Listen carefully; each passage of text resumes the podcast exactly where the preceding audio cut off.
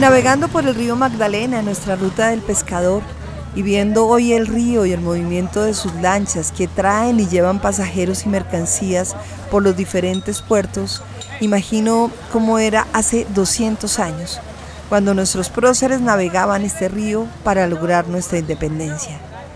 Las embarcaciones de ese entonces no distan mucho de lo que ahora veo. Le llamaban champanes, un tipo de buque propio de la China, con un techo alargado de forma semicilíndrica, cubierto con hojas de palma, donde se colocaba la carga y se resguardaban los pasajeros. Los champanes eran impulsados por bogas que para hacerlo apoyaban unas largas varas de madera en el fondo del río. Fue en esas embarcaciones donde Bolívar obtuvo esos primeros triunfos militares por el río.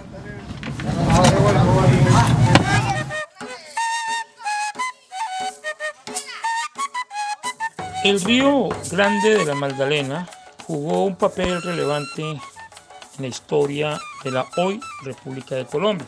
Se tienen noticias que en el año de 1815 arribó al puerto de Honda el general Simón Bolívar, quien luego siguió rumbo hacia el norte de la Nueva Granada. Iba reclutando personas para unir a la campaña libertadora. Es innegable la importancia del río Magdalena en el proceso de independencia de Colombia, como nos lo cuenta el profesor Tiberio Murcia, miembro del Centro de Historia de Honda. Por esa época, tanto el ejército realista como el patriota se disputaban el dominio de la arteria fluvial más importante de Colombia. Honda, sin lugar a dudas, fue uno de los puertos más relevantes que unía el interior con el Caribe colombiano. De hecho, Honda fue el primer puerto fluvial del nuevo reino de Granada desde el siglo XVII. Fue allí donde Simón Bolívar realizara en 1812 su primera campaña llamada del Bajo Magdalena, que abrió las comunicaciones de Cartagena con la Nueva Granada. La campaña incluyó a Tenerife, Plato, Zambrano y Mompox, donde desembarcó el 26 de diciembre.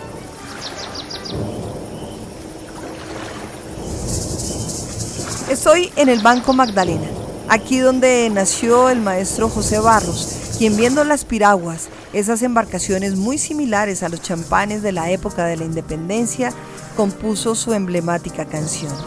Me contaron los abuelos que hace tiempo navegaba en el Cesar una piragua que partía del banco viejo puerto a las playas de amor en Chimichagua. Escuchando la piragua imagino ese otro momento de la historia de la independencia cuando por ese mismo río los realistas reconquistaron estos territorios en lo que se llamó el periodo de la pacificación. De Pablo Morillo, quien viene río arriba y aquí en Honda, luego de tomarse Cartagena, luego de tomarse Monpós, aquí en Honda capturan a Antonio Villavicencio, porque el que estaba encargado era, en esa época de la República de Mariquita, era José León Armero, pero él, más que militar, era un político, era un abogado.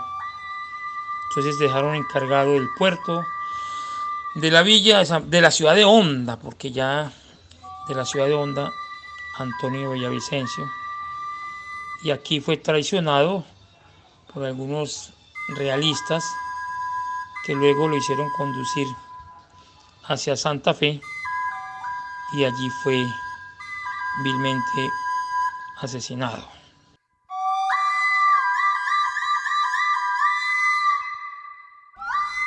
Tuvieron que pasar tres años después del asesinato de Antonio Villavicencio, el 6 de junio de 1816, para que nuevamente el río sirviera esta vez como camino de la libertad. Después de la batalla de Boyacá el 7 de agosto de 1819 que selló definitivamente nuestra independencia, Juan Sámano salió huyendo por este mismo río. Juan Sámano partió de Santa Fe para es que proteger la salida de la audiencia, los tribunales, los caudales y la emigración. Y por eso llegaron acá y tomaron las barquetas. Él salió aproximadamente el 8 de agosto de Santa Fe y va llegando aproximadamente el 10 de agosto a la ciudad de Honda. Hay algo relevante también, es que eh, aquí en Honda, don Laureano García Ortiz, era el que tenía eh, su abuelo, don Simporoso García, eh, posee una flotilla de champanes en el río Magdalena y como él era un comerciante de sus propias champanes, que tenía junto con su cuñado don Tomás Sordo de Corsés. Pues bien, el virrey Sámano, ¿sí? llegó, cuando llegó a Honda, con toda su comitiva, eh, se apoderó de los champanes que estaban aquí. Tengo bagres, doncella, pescado, mojarra. Este es boca chico, este vale dos mil pesos allá en las canoritas. 500 pesos. Doña Etilsa vende pescado al pie del río Magdalena, en Cantagallo. Seguramente por aquí pasaron los patriotas rumbo a Mompox y Tenerife, donde se dieron las operaciones decisivas para la liberación del río Magdalena en junio de 1820. El río Magdalena pues, fue la cuenca eh, fluvial más importante. Convirtió a Santa Cruz de Mompox en uno de los puertos fluviales más importantes de Colombia y ayudó en la gesta independentista del siglo XIX, que conocemos como la campaña libertadora. El mismo libertador Simón Bolívar menciona si a Caracas le debo la vida, a Mompox le debo la gloria. Sin lugar a dudas, Mompox, otro de los puertos relevantes sobre el río Magdalena, se convirtió en el epicentro de la independencia del Caribe, como nos lo cuenta Andrés Salamanca, del Centro de Estudios Históricos del Ejército.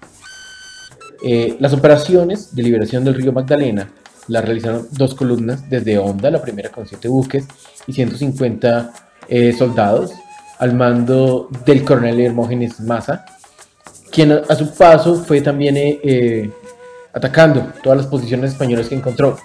La plaza de Monpós estaba defendida por 500 hombres del batallón Albuera, protegidos por la flotilla española del Magdalena. Córdoba marchó por las anegadas tierras que bordean el caño Sicuco y el 19 de junio cayó sobre Monpós, que había sido abandonada por los realistas no sin antes haber cobrado impuestos y exigencias económicas a los pobladores. Desafortunadamente, un destacamento que Córdoba había situado en Tacaloa dejó escapar a la flotilla española que fue a hacerse fuerte en Tenerife. El 25 de junio de 1820, en una memorable batalla en Tenerife, las fuerzas patriotas atacaron a las tropas realistas a cargo de Vicente Villa, tomándolas por sorpresa y logrando la victoria definitiva.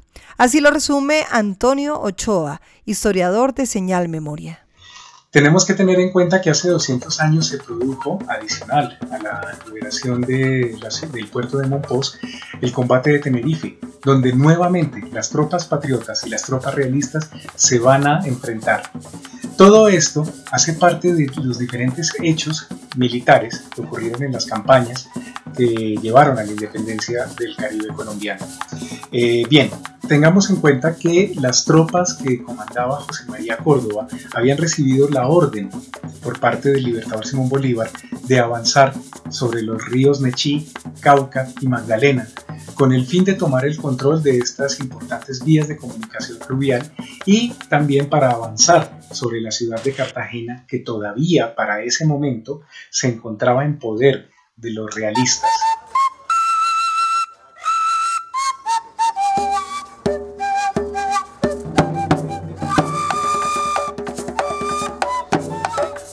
Nosotros seguimos navegando en esta ruta del pescador, sin olvidar que el río Grande de la Magdalena encierra muchas historias secretas en estas aguas que se mueven al toque de los tambores. Historias que nos hablan de batallas, de héroes y de victorias que acaecieron en su cauce y que contribuyeron a la independencia del Caribe y de Colombia.